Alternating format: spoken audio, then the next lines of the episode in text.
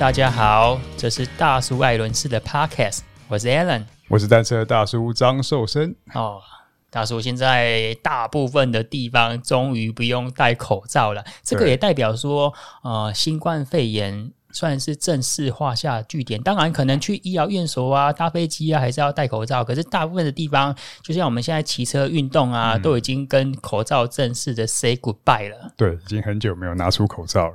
那现在其实是五月份春暖花开的好时节，那我们也希望说这一波呢，可以在欧美有可以刺激自行车买气的这个一个时机啊，因为毕竟大家都知道说，目前全球自行车的，特别是主车厂库存水位有比较高。对，那最近呢，从三月份的台北展，然后五月份在亚洲也有一场非常重要的上海展啊，因为疫情的关系，其实让上海展。停摆了好几年哦，嗯啊，所以今年因为停摆的关系嘛，今年参展跟逛展的人潮啊，我看到的就是外媒的报道似乎格外汹涌。对啊，那我们今天很开心、很荣幸可以邀请到单车界的中国通廖武雄雄哥，那在空中跟我们分享关于上海展的所见所闻。那我先快速的跟听众分享一下雄哥。那因为其实熊哥算是我们自行车界 BMX 啊特技单车的开朝元老之一吗？不知道我们讲错。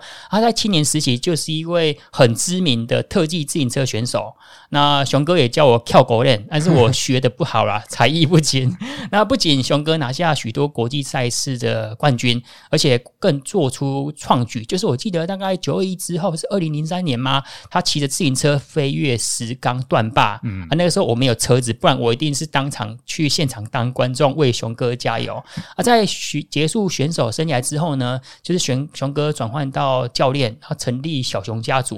那小熊家族呢，就是培育很多优秀的选手，那表演成表演的足迹啊，也。跨足到两岸啊，特别到台湾，我觉得每一个地方有，包括说这个品牌开幕啊，都可以看到熊哥跟小熊家族带到处表演。那在熊哥身上，其实有非常非常多的故事。那我们本集就聚焦在上海展的产品跟趋势部分，因为毕竟我跟大叔今年都没有办法过去上海展看嘛。那熊哥呢，在过去这十几年来，就是。呃，他一直在骑车，从以前的骑车、玩车、改车，那他对自行车的零件算是了若指掌。啊，近年的发展重心呢，如果我没有观察错误的话，应该是重心都比较聚焦在中国部分。那也有白鸽计划。那一开始呢，就是都是把台湾的好品牌带到中国大陆去那边做一个销售。那即便在疫情期间呢，呃，雄哥也是每年都去中国。嗯，那我相信我刚刚介绍的。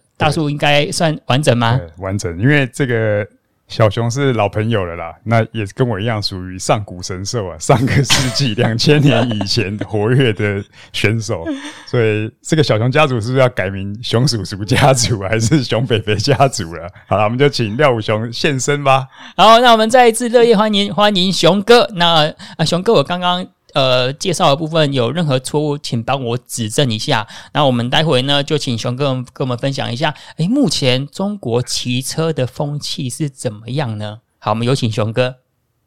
好的，诶，各位观众大家好，我是熊哥廖武雄，非常感谢两位主持人，呃，在这之前对我的介绍，感谢你。有讲错吗？呃，非常好，应该少了开发的部分了，但是这个都是业界比较才知道的啦，对啊，对，因为我，哎、欸，你们讲的是在我在就是骑行圈的哦，这个圈子的事，那其实我在自行车行业界的哦，我们就是自行车行业制造，我们叫界哦，骑行叫圈，在行业界的我其实我是呃行业内，呃从九零年开始培养我，从 BMX 转到山地车哦，就是登山车这个项目之后。那呃做一些呃骑行的验证，就是很多台湾的厂商他需要做一些产品，他不往验证，验证完才能送到国外去卖。那包括我也当了捷安特有十八年的一个骑行验证的这个测试的一个专业选手，这样子。嗯，了解。好，那我们请熊哥跟我们分享，呃，今年在中国展的所见所闻啊，特别我们就先讲一下目前中国的骑乘风气。呃，中国是这样子哈，因为我先讲这个市场哈。那中国的第一波自行车骑行的一个崛起是在二零一三年，哦，到二零一六年。那一六年会掉下来，原因是因为被共享单车打死的哦，所以整个市场一七年一败涂地到近期哈。那其实我到二零一零年，其实就完全深入在整个大陆呢，推广这个自行车单车骑行的文化，包含推广国内的一些呃台资品牌的一些呃在中国的推广。那我历经这一段，那我一直在准备好第二段哈。那其实在，在疫情一发生的时候，我们就准备好二零二三到二四年会有第二波准备崛起的机会。那我们整个白鸽行动呢，在那里做厂商的推广，也在做文化的推广。那我来提一下有关第二波跟第一波的差异点。第一波中国的崛起是因为没有单车文化，没有单车文化呢，所以说很多人。呃，一开始接触的是这个登山车，那他很高兴买了登山车之后，他就骑公路，骑骑之后，有些登山车的比赛活动去参加，那可能一个摔倒，手脱臼了，或是说一个擦伤，他一辈子不敢再骑登山车，因为他们这些早期是中国是没有像台湾哦，呃，我们在做过去在做文化二十多年，有一些变成是基础选手哦上来，那以后他骑登山车的时候，他摔倒，他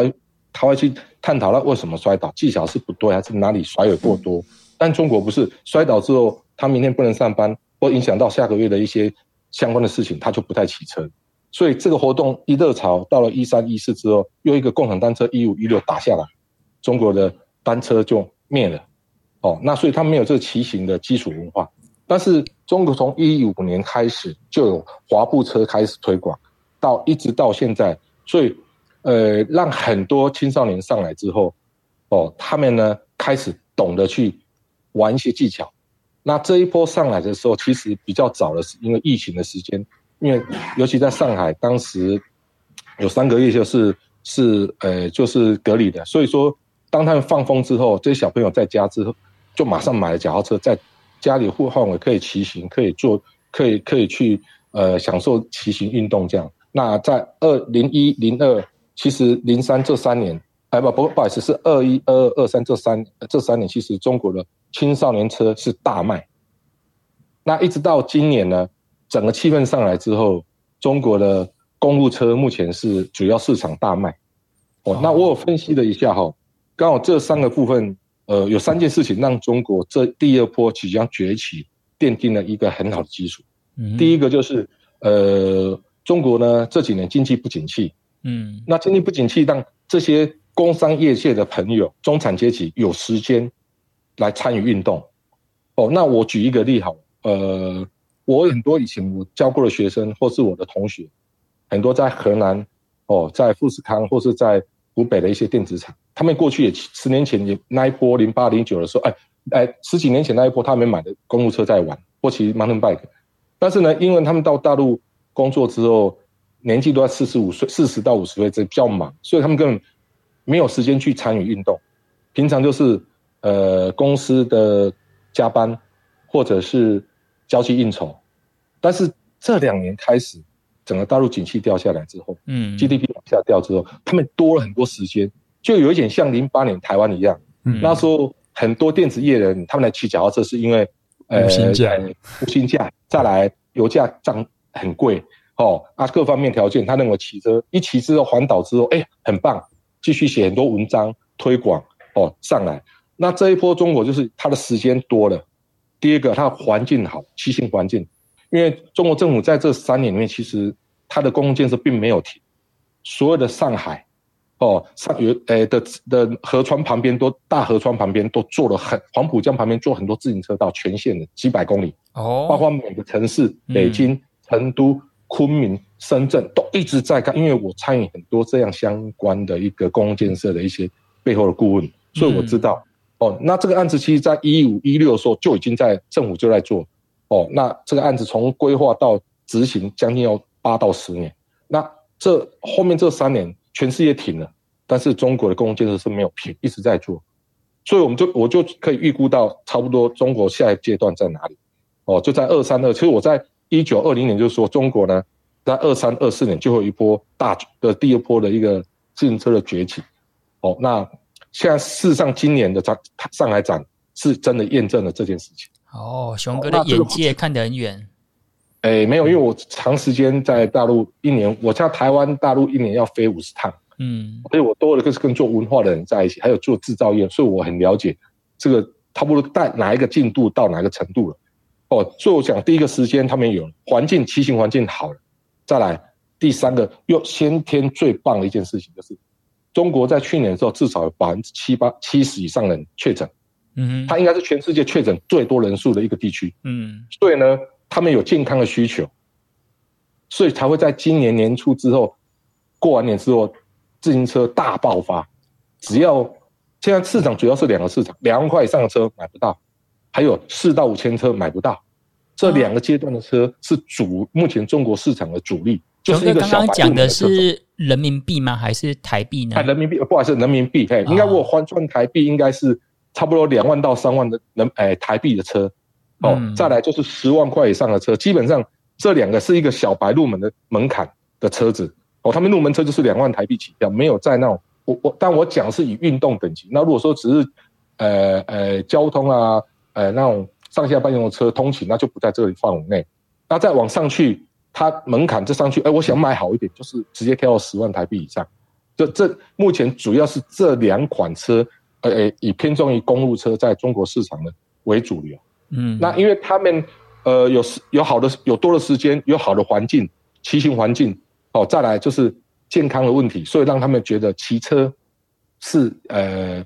不是一种潮流，是必须的哦。所以说这段时间里面，就因为这我我个人分析啊，这三件事情，那造就中国第二波自行车发展的崛起，这样。嗯，了解。哎，熊哥，刚刚您提到的内容，我有一个问题，就是他们的自行车道的规划跟设计是类似于台湾的哪一种？比如说我们讲的可能是东风绿廊啊，或是谭雅神自行车道，是类似于哪一种呢？他们叫大气，大气高大上，就是论路线都比我们大三到五倍宽，可以开始就，就大气，你懂意思吧？而且沿路呢。景色啊，包括公共建设做的真的是没话说。他们政府哈，现在中国政府呢，在这个公共建设，就是自行车道这个硬件上做法，我相信仅次于泰国有一条自行车道那么那么优秀。我觉得了哈，泰国环线机场啊，对，非常好，那是我认为最棒的。那但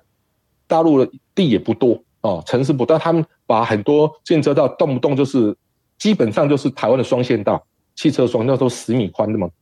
呃，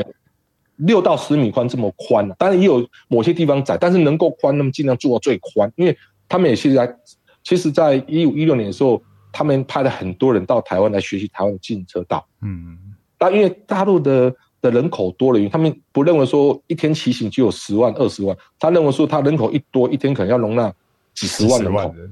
对，我觉得它做宽也有好处诶，因为我发现台湾的自行车道坐在路的旁边窄窄的，其实它维修很困难，然后使用率不高。其实正常路面反而它的路面状况，因为有大车可以去维修，那你自行车道窄窄的，反而是就是波浪舞啊，在上面反而变得很难骑，然后这样子恶性循环，以后的维护成本也高，然后使用率也是提不起来，反而。如果中国有地地够大做宽的，我觉得反而是对的。那我听到是觉得直接可以在上面办比赛的。哎，对，没有错，没有错。甚至他们有一些尝试设计，是我五十公里、六十公里自行车道就是可以办比赛，平常可以开放这样子来使用。那最近有一个案子，就是呃泽西天路，也是上礼拜才办完比赛。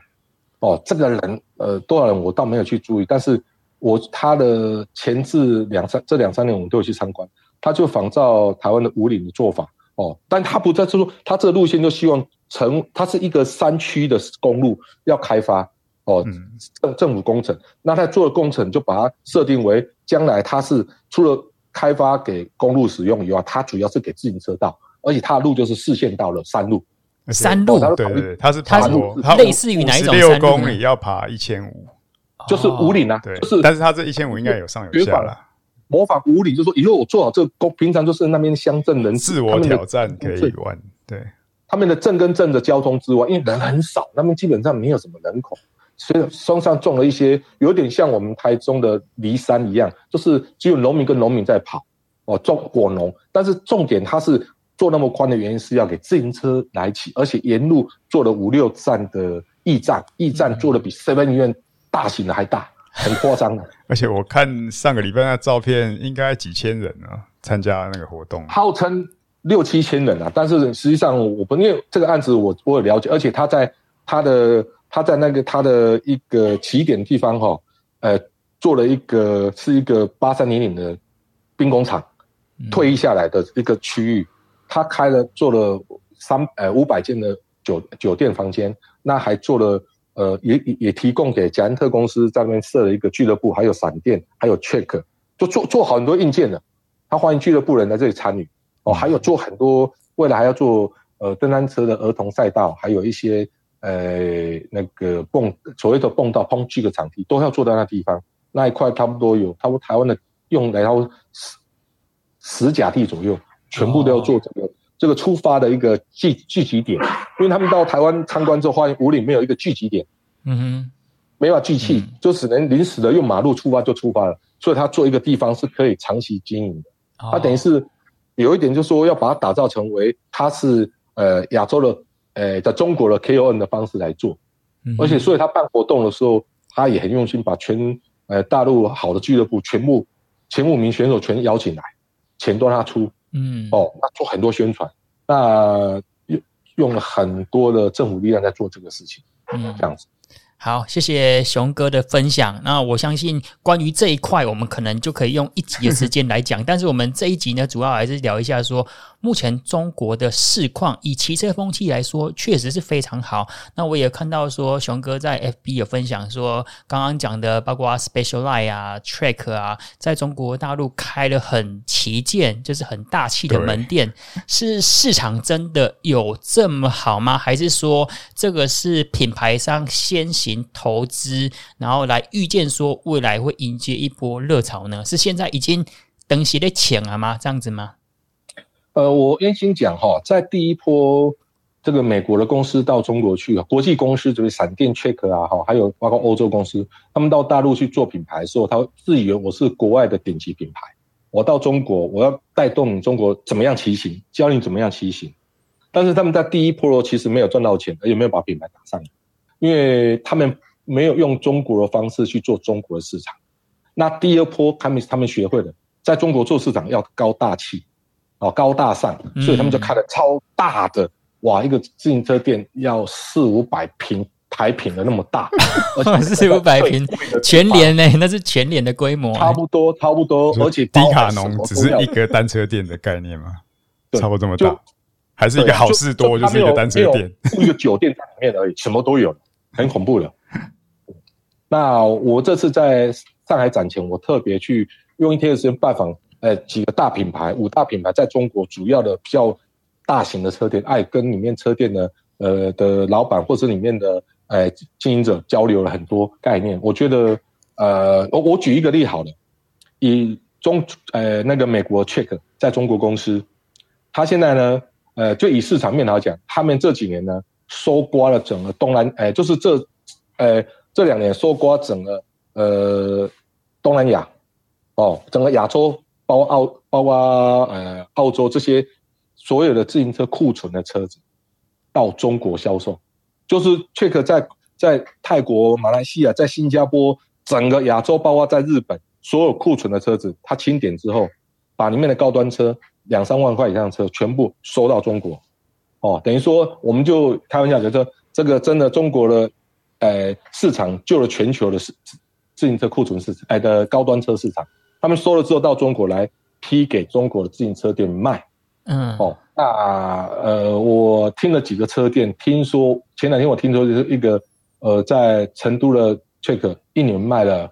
将近一千五百万人民币的车。一千五百万，所以以台币来说，就是六千万到六千五百万左右。对对，而且还还还算是少报了哦。还有每个车店，小小车店，北京一个车店哦，哎，可以卖到一年卖到一千多万人民币的车，一个小车店不大哦。所以就说他们在高端车的需求，其实从去年的五六月就开始。那我有一个朋友去年开了一家捷安特的专卖店在上海，他就光他光。他说：“如果公司能够提供两万块以上来的高端的公路车，他一个月就有人卖二十台到五十台，但是没了，缺货，全球缺货，到现在还在缺货。哦，这样单单店的营业额月营业额大概要台币五百万呢。对，而且他们的一般，我听他们讲的那个，就是入门车三千到五千台，哎，人民币，差不多台币一万五到两万的车，他们一个月可以，他们一天可以平均成交五五到三十台，少的话五台，假日都三十，甚至有过了五十多台。一个小店面哦，一个台坪，差不多三十平的店面而已。嗯，基本上你到他店里面的十五天，天天都在组装车，嗯，都是一些入门车这样子。对，那高端车他们没有没没有车子卖啊，所以只能尽量冲这个三四千块人民币，在一万五到两万块的价格的的的脚踏车这样。嗯，哎，熊哥，那我想要好奇一点，那因为以熊哥的资历呀，应该可以问到很深入的问题。那以熊哥就是跟他们访谈的过程啊，有没有问到一个很核心的问题？因为店面开那么大间啊，人力。跟库存这个压力跟这个开销的费用成本也非常高啊，甘姆探吉哦，这个我问到每个都赚钱，而且每个都还要再展店。哦、我一个朋友才刚开完一个店之后，马上半年后马上又涨了个店啊，继续还有四个店要涨，三个店要涨。哦，熊哥这样讲完，我都想要去大陆开一间车店的，当然我的技术不好。可是这样会不会有点蛋挞效应？对、啊，会不会这样子呢？当年我跟你讲哦，这个是我我我们评估，但是我也在抓这个点。我我先说哦，我一个我我一呃，在一三到一六之间，我很多呃周边认识的一些车店老板都收了，因为一六一七这个共产党都把中国中国的运动市场都打打掉了，那这些人跑到其他行业去，那些景气不好，大家看到这个点，全部都回来，包括台湾有几个有名的。在中国卖品牌代理的厂的的厂家，他们回到台湾没有做了，现在今年又回去大陆要开始做了。不管是内销，或是说，比如说进口、出口的，都要重重回到中国这个内销市场，等于是像中国市场一一国救全球的自行车行业，这么讲不过分哦。不过以这个价位来讲，假设说台币两万块左右的价位，好像就我了解，中国也有很多自己的品牌啊。哦，这个中国的品牌太恐怖了，呃呃，当然我讲到是好的一面了哈，啊，讲到不好的一面就是现在已经厮杀到什么程度？好，我首先讲一台，呃，一台中国品牌叫 Java，嗯，Java，一台车，铝合金的破风车架，碳纤前叉，把车把龙头一体成型的车，十二速的油压刹车，呃，十二速的飞轮这变速哈，这一套装一台车零售价是在四千。这是市场价在四千九百块，如果这样算下来，大约在台币两万出。两万出，嗯，两万出，两万二、两万三是这样的配置哦。不过它的变速器不是禧玛洛，嗯、是混搭，就是手把这边是蓝图，中国兴起的一个变速箱蓝图，加上禧玛洛后锅，这样整台车变速是很棒哦。它才是这个价，而且这不是最低价了，哦、这个价格还没到此，都已经杀到一半的价格，还有机会再往下压。嗯，那我再举另外一个例子，现在中国有一波很流行，就是青少年喜欢买登山车哦，去跳街、跳大街，就是在学红牛一样在街上飞啊、跳啊这些哦，是已形成一股气氛了。那一样嘉华公司，它今年推出一台车，两千九百九人民币哦，等于是台币呢也就一万三、一万一万四左右。前后避震车行程是六寸，就是我们讲的 AM 的车，前后避震哦。哦，后面是气压哦，而且是十一速的速联的变速器哦，还零售价卖这个价，怎么玩？哦，所以你没有走高大上，你就要呃陷入这个红海的厮杀了。拼量的，因为他们第一波的时候发生一个一个车从五千块人民币快速的到三个月之后只剩下三千块人民币，所以他们他们去他们上一波被修理到厂商。他们一次就从三千块跟你玩，就不要再跟你中间定价、定价，一直定价，一直就玩到底。那这好处就是把更下方的不行的人先杀掉一半。嗯，就市场就剩下三到五家在玩，他们的玩法是这么玩。嗯哼，哎，好，比较特殊。对，好，那谢谢熊哥刚刚跟我们说明目前中国的骑乘文化以及目前的。中国市场目前看起来都是欣欣向荣。那我们本集呢就聚焦在上海展部分。那今年熊哥有没有看到一些特别的新品啊，或是有趣的一些经历来跟我们分享一下呢？今年呃，大陆来讲比较新的东西就是它的变速器部分。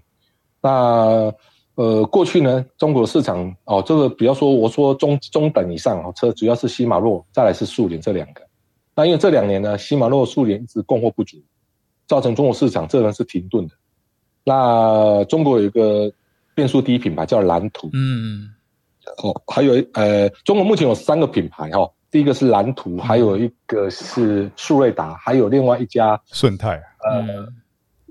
呃，呃呃，佛山的叫呃。顺泰对，Sensa 对，第一蓝图，第二顺泰，第三是速锐达，这三家主要就是在呃六年前开始发机，都是从过去苏联的体制出来的干部里面内部的呃的主管出来开的。那从这六年发展下来，经过这个疫情过后，呃，目前蓝蓝图已经推出了十二速的电子变速，以及呃呃油砂呃油呃砂变合一的。呃，沙把有有这个，我们上次我跟大树有聊到啊，待会请熊哥根据这个部分帮我们多分享一下，因为我们还没还没有机会尝鲜，没有摸过啊。是是是，好的。那因为我本身也是这个蓝图的品牌的呃的的代理经销的一个也没有，我做他的技术顾问这样哦，哦，先协助他做这些事情。哦，那他在中国的品牌推广是由我们公司的百克行动在协助，所以我对他是非常的熟悉。哦。那他们去年推出的是油变合一哈，就是油压刹车，包括哎十二速的哎传统拉线变速，推出了之后市场整个接受度很高哦，卖得很不错。那它也因为这样出来就解呃那个解决了中国市场高端车就十二速变速器油刹合合一的这个没油变合一没办法呃买得到的窘境，所以他们去年的下半年基本上。呃，除了新马路市场之外，在这个五千到八千块人民币，就是两万五到四万块之间的车的车，他们占了基本上一半以上的份额。那到今年呢，他们三四月在台北展推出，呃，电子变速，嗯，哦，一样是油变合呃油变合一的那个变变速呢。那预计在下个月要推出正式的投，呃，已经投产下，数要下线。那所以说，他们这一波在整个上海展里面，呃。等于是说，让中国的这些自主品牌有了一个希望，因为禧玛洛这两年因为种种关系，他们在两年前开始针对国际品牌跟中国市场的品牌，他们做一些限制，就是可能在中国市场，他们这个自主品牌他们给的货很少，所以让中国的自主品牌没办法在中高端车上生活下来，哦，所以说他们就需要这样国产的品牌的变速来使用，那也造就蓝图。一直往上，诶、欸、的成长。那今年他推出之后，其实把现有的禧玛洛跟速联都吓到，他们成长太快了。所以说，呃，下半年度整个大陆这个差不多三万到到三万到五万块的这个呃电子变速，基本上我相信很快的蓝图会占比禧玛洛跟速联更多的市场。哦，那我想问一下熊哥，我们刚刚讲到这个。呃，无线油压电变嘛，那我想问一下，嗯、因为毕竟它的价差，我们上次讲过，好像它整套蓝图的这个无线油压电变啊，我没有记错的话，大概台币换算起来大概两万出头。那跟比如说我们现在顶级的外商品牌，可能动辄就是台币要十万、十二万的。那以熊哥的第一手实测经验来说的话，我们比如说从这个满分十分来说，那像以中国的呃蓝图啊或者顺泰，您会给他给予大概怎样子的水准跟评比呢？呃，目前他们这这两家推出的部分呢，就是只有蓝图目前是可以下线，可以正常销售是呃电子变速，那顺泰是推出样品。不过我看到它的设计还是在于打样阶段，还没办法量化。哦，那这两家来讲，我以蓝图来讲，因为它的东西我比较了解。呃，它的油变的合一的刹车的线拉我装了有四个月哈，其实稳定性还蛮蛮蛮好的。哦，那它新的电子呢？呃，我还没装车，有拿到没装车，这是只是说有把玩了一下。呃，还有它的实际的发表样品之后，我们都骑过。其实你跟一六零比起来，其实我个人觉得没有比一零五差多少。因为到电子拉线的时候，电子变速的时候，其实它的准确度各方面都已经达到最佳。那反而是我觉得它的后台，它的后台你可以去调整控制，嗯、这个我觉得还比较重点一点，因为你可以调整成你喜欢的速度快或慢，或是每一速多或少。这一点新马路好像没有比较没那么 smart，速联就，所以我说它刚好它的设计刚好就在速联跟喜马的中间取最优。最能让人家接受的这样子，对哦，了解。所以电变这一块，以熊哥的实测经验来说，呃，算是稳定。以过去这四个月来说，算是使用起来稳定了。那我想问一下，就是刚刚我们讲的是变速系统嘛？那也有讲到说，中国有越来越多的。包括车架品牌、碳纤轮组品牌，他们也一直持续的蓬勃发展。而且，就是早期我们可能就把车架轮组都停留在三个字叫做“厦门碳”嘛。以前厦门碳就会觉得说，呃，就是一个可能白牌轮组的诞生地。那我想问一下，说，就是他们持续把这些很高贵的产品，可能以前一组碳纤维轮组六万、七万甚至十万块钱的，那透过他们的持续。压低价格，这个是红海市场的开始吗？哎，是的，今年呢，除了我想变速器是一个比较大这个带动中国市场其中之一之外，就是轮组。轮组今年的降价超大的，今年应估，呃，因为呃疫情前段时间的关系，所以很多人都离开很多工厂。那这段时间市场又好，所以很多做轮圈的从业人员，呃，或者是设计人员，他们就自己自创品牌。我光今年遇到将近有十几个，呃，公司来跟我聊天，聊一下有关品牌推广的事情，我就吓到了。我说哇，这么夸张？大家好像感觉做这白牌轮圈，好像就是跟菜市场买买萝卜白菜一样，随便人都可以搞一搞，就出了一个号称又比 DT 轻又比 DT 更好的设计。每一家都这么说，那我也比较一下，确实他们真的在这边卷得很严重哦。内卷，内卷很的内卷，嗯，所以说他们真的是把很多真的设计不错的东西，真的，呃，做的还蛮极致的，而且每一家起跳都是一点二五公斤，哦，这么这么轻的轮组，我都想说这到底能够骑吗？哦，那熊哥有实际接触跟测试这些呃，可能中国的产品吗？就是它跟我们已知的，就是可能比较常见的国际品牌来说啊，是稳定以及可以外骑使用安全的吗？呃，这几年出的产品，我就少测试在这这个公路车上。早前在三四年前，呃，厦门的轮组出来，我那时候我做了很多测试啊，把它装在我们的嗯诶、那个平把公路车上，我们去飞去跳，其实强度都非常好。哦，那当然，呃，这两年的产品比较更多，我们就没有说实在看得到，也没时，也没那么多时间去测试它的产品。那我只能说，从他们做的各方面的细节，确实是进步了很多。哦，为了大家要争取一些单，那在价格上往下压，包括花鼓的设计，那大陆做的花鼓真的你也认不出到底是，呃，呃，外观就是真的不会比台湾几个做花鼓厂来的差，各方面。但是我个人还是觉得。这个东西还有待去做验证，嗯，啊至少就是你拿到手上不会去觉得它是一个垃圾的产品，就觉得、嗯、哇，这个而且品牌的形象，哎的 logo 设计各方面还有顺畅度啊，各方面，而且配合你的量身定做，你想要让它棘轮小声一点，那顺畅度啊或各方面它都可以做得到，就觉得这些人好像感觉上是抓到了这个这个开发的密码一样，哦、对，包括你要让轮圈的，哎。呃，强度哦，还是说你用圈杀或用碟杀，它会依照你要的方法去调整给你。我就觉得听起来好像真的很厉害，但是最后还是要以实际骑行来验证才能确认。但基本上看起来不会太差了。嗯，好，那。刚刚熊哥在我们一开始的时候有讲说，目前中国的自行车爱好者啊，可能我们讲的发烧友，他可能会分为两个族群：两万块以上的台币，两万块以上的跟台币八万块以上的，那我们就聚焦在说八万以上这个发烧友，他们对国产品的接受度如何呢？因为你八万块的话，可能就可以买到 Shimano 一零五啊、Ultegra 这些舶来品的，那他们自己就是对于自己国产品的接受度如何？会选择就是如果说预算够的话，会选择国产品牌，还是可能我们刚刚讲到包括 specialize 啊、Track 这些舶来品呢？OK。那我我讲了入门的这些小白买的车，就是两万块到四万块台币左右的车，他没得选择，就只有中国中国的变速器。目前为什么？因为喜马拉供供货不足，而且即使供货足的话，它还是缺了后波、缺了前波、缺了什么配件，还是不足。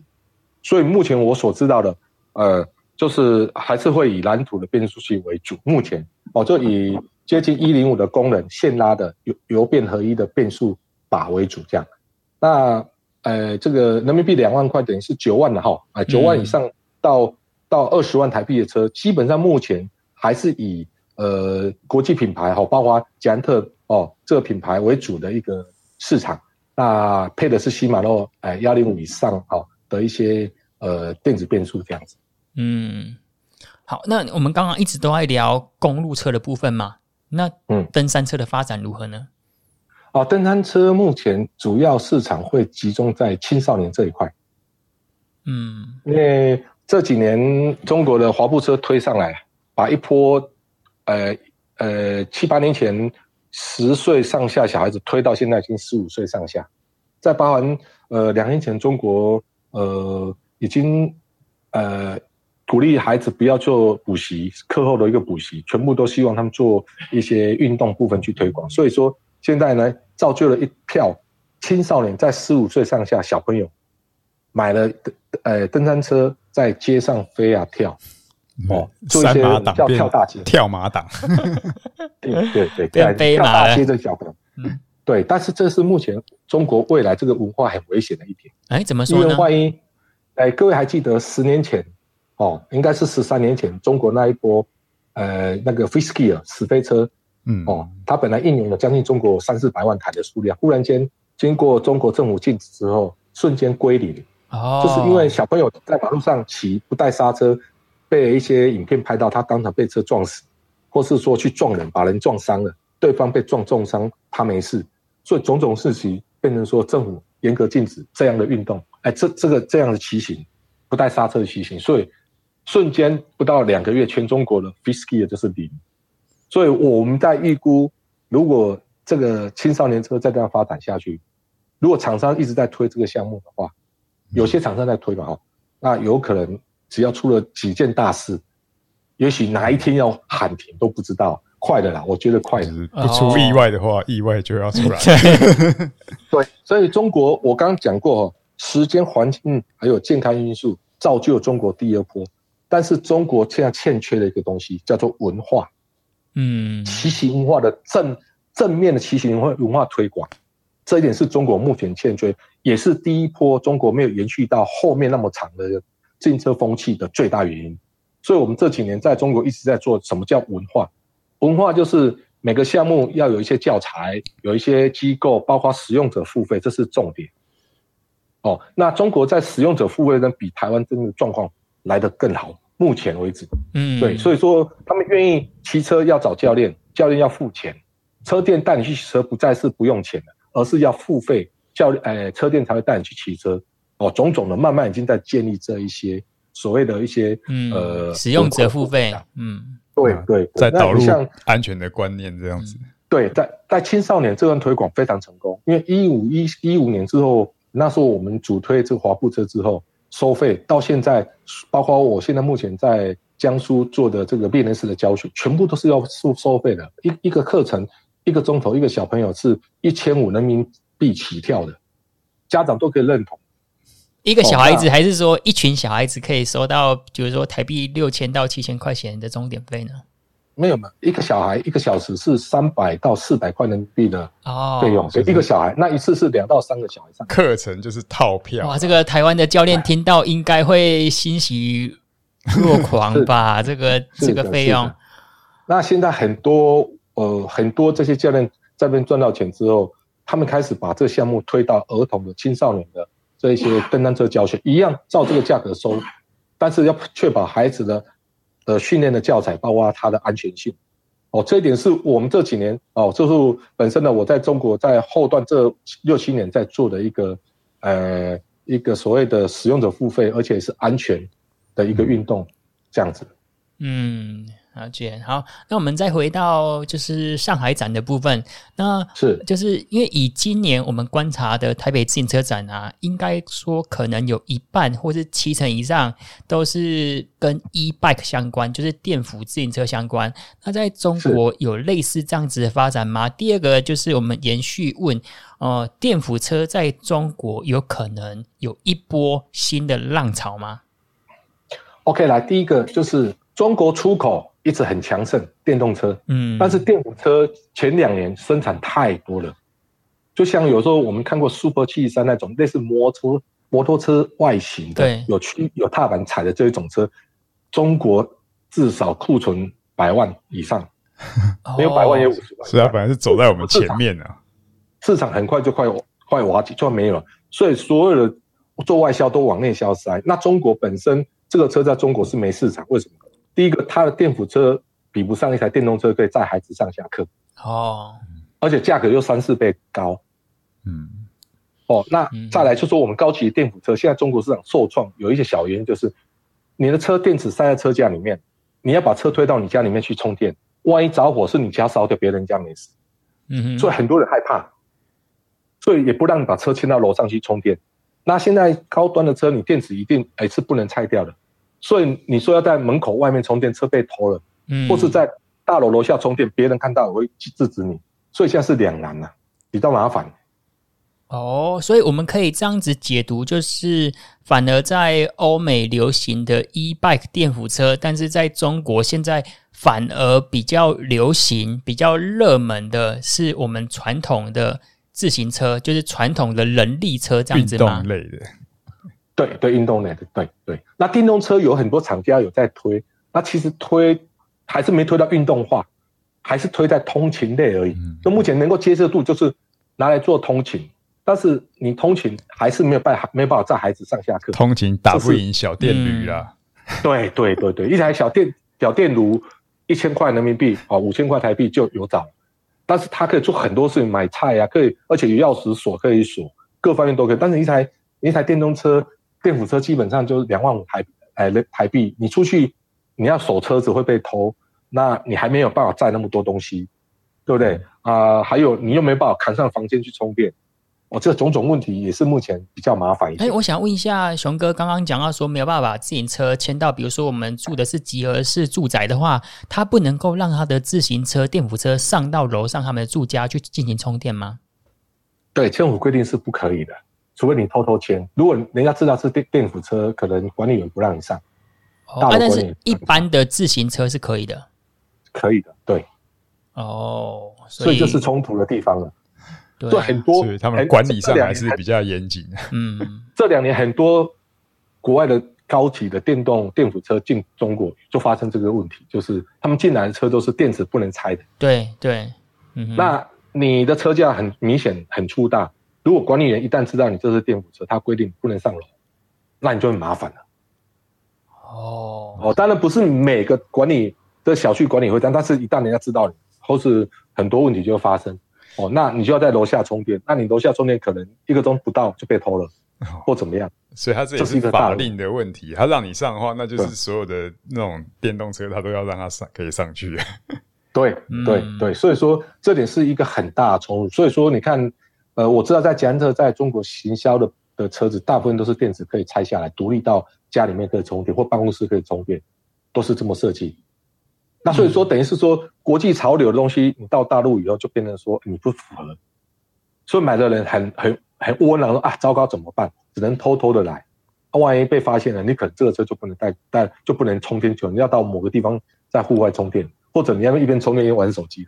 那就造成很不方便了。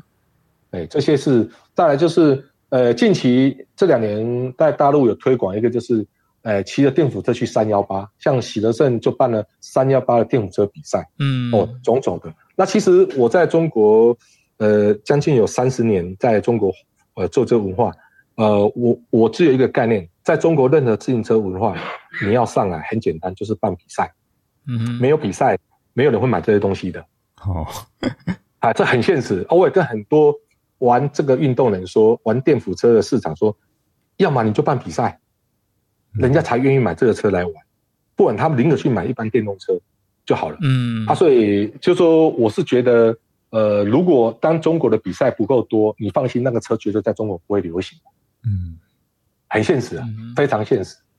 对。好，谢谢熊哥的分享。那我们再进到关于配件的部分啊，然后关于车顶架、人身部品有没有什么有趣的地方？然后我对有一款车顶架蛮有兴趣的，就是好像叫肥蛙哦。就是它会这种电动吸盘式的，因为我自己是没有还没有这个费还没有这个预算去买这个包括都乐的车顶架嘛。那像这种吸盘式的，特别是电动的，这个看到就是有吸引力啊。发展也好几年哦。嗯，啊，这个我我我用过啊。我两年前在中国，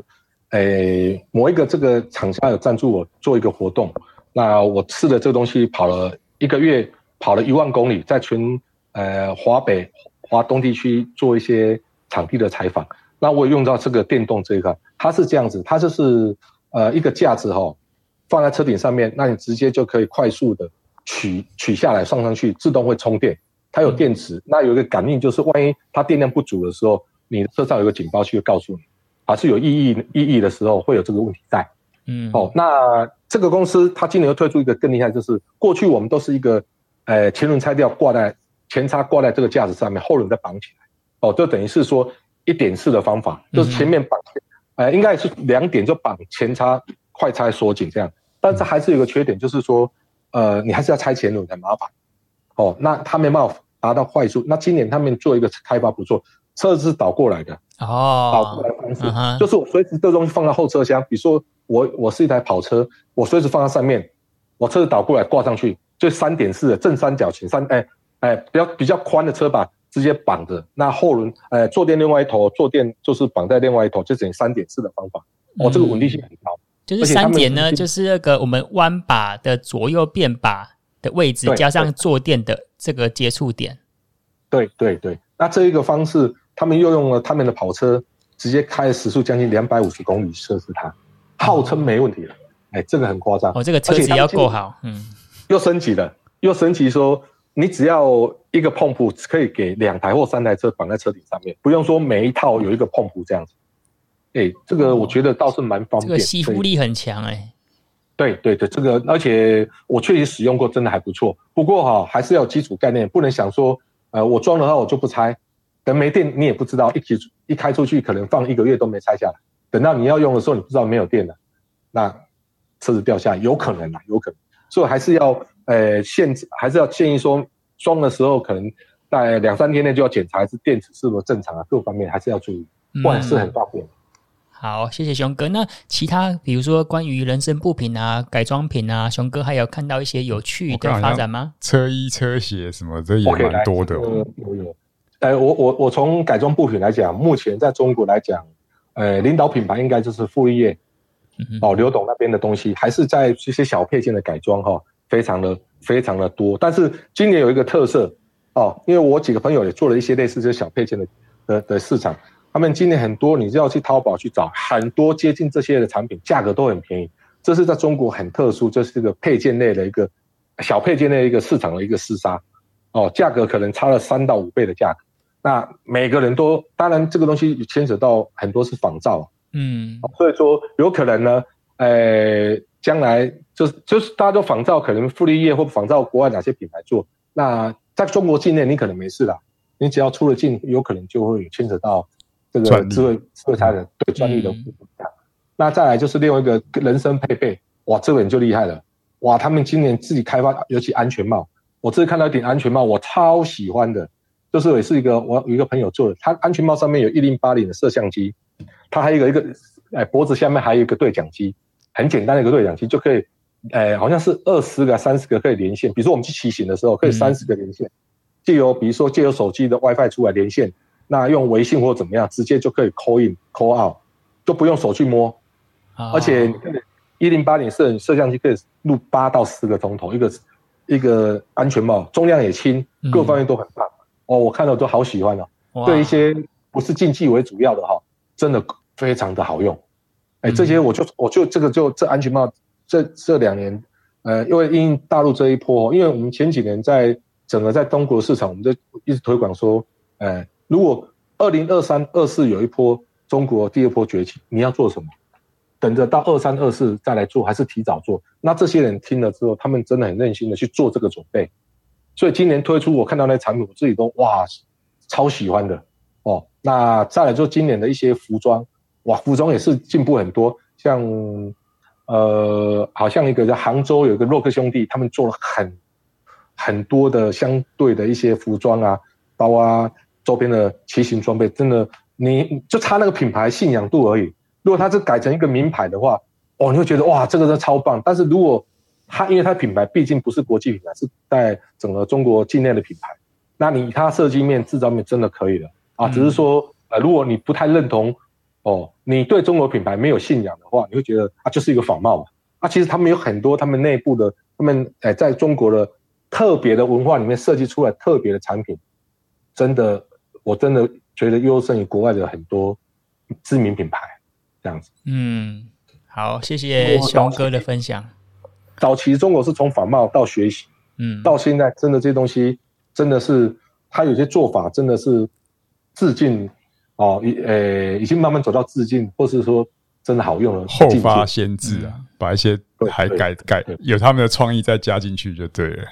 不过他的他的东西的产品不会朝向于市场最顶端的去做。它会朝向像我想，这是两万块到五万块小白入入门的接受度这个市场为主。好，刚刚好。因为他们，嗯，他们国内产品牌，他也没办法能力做一双鞋子可以跟国际品牌对干。嗯，他只能做出比如说，哎，量最大这个可以认同。啊，再来对品牌没有信仰度那么高的一些骑行人口，这里就属于小白，刚好可以用。当你提到 Check 最顶端的车的，当你其实用到 derise 的时候，你更看这个东西是垃圾。嗯，但是对一个入门的时候，哎，这很方便，对我来讲很适用啊。各方面很适用，所以，所以，呃、欸，他们还是以中国，呃，内需需求为他们主要开发。那以上的东西可能就是就不是他们主要的市场的一个开发方向这样子。嗯，但是以现在来讲啊，我觉得台湾听众最想了解的是，就是如果去像淘宝啊，去淘这些东西，会不会就是东西的品质，如果跟以前比起来，你觉得会踩到雷的机会会不会很多啊？哦，现在的机会其实不大了，因为其实现在他们在淘宝的品质啊，各方面，因为他们是已经自创品牌。现在你去淘宝找，随便找一个 GoPro 的摄影架在车上上面，你可以看到两百，诶，有一千五台币的，也有看到三百块台币的。嗯，三百块跟一千五的拿起来用，其实有时候三百块比一千五的还好用，还实用，我不骗你。哦，那可能它的表面处理上面，诶，可能它的诶设计很多，有些地方可能没有。呃，稍微我觉得，比如说，呃，可能精致度没有一千五那么好，但是实用度，我觉得真的是很棒。因为我我有时候常，呃，我们在骑行就要要用到这些东西，或是相对的一些呃摄影配件，我发觉有些国际品牌做的东西，确实真的没有没有淘宝上面的东西来。只是说这个东西是不是牵扯到智慧财产权，这个我们真的不了解。哦，因为我们不是在这个小配件上的专业。但是至少以实用上来讲，而且他们品牌形象是没有的，但他也是打出一个呃一二三四五 A B C 一个品牌排列的一个 logo 啊，东西都很做的精致度真的都很不错，那就由判官去决定你是要走品牌路线还是要走实用路线，这样子。那他们经过这样呃三四年呃将近五年下来，其实他们的品牌现在很多在很多 local 有很多在韩国、日本，其实他们卖的真的很棒。他们也是很很很被接受啊，对，嗯哼，好，谢谢熊哥的分享。那我们这一集呢，时间也来到了五十四分钟。那问一下大叔，还有根据我们的上海展啊，根据中国的市场，还有什么问题要跟老朋友聊一聊的吗？你们看到什么比较夸张，然后过度设计的东西啊？大家讲来，大家笑一下。这个我们下一集好不好？我整理一下。有啊，有一个东西我要讲，超厉害的。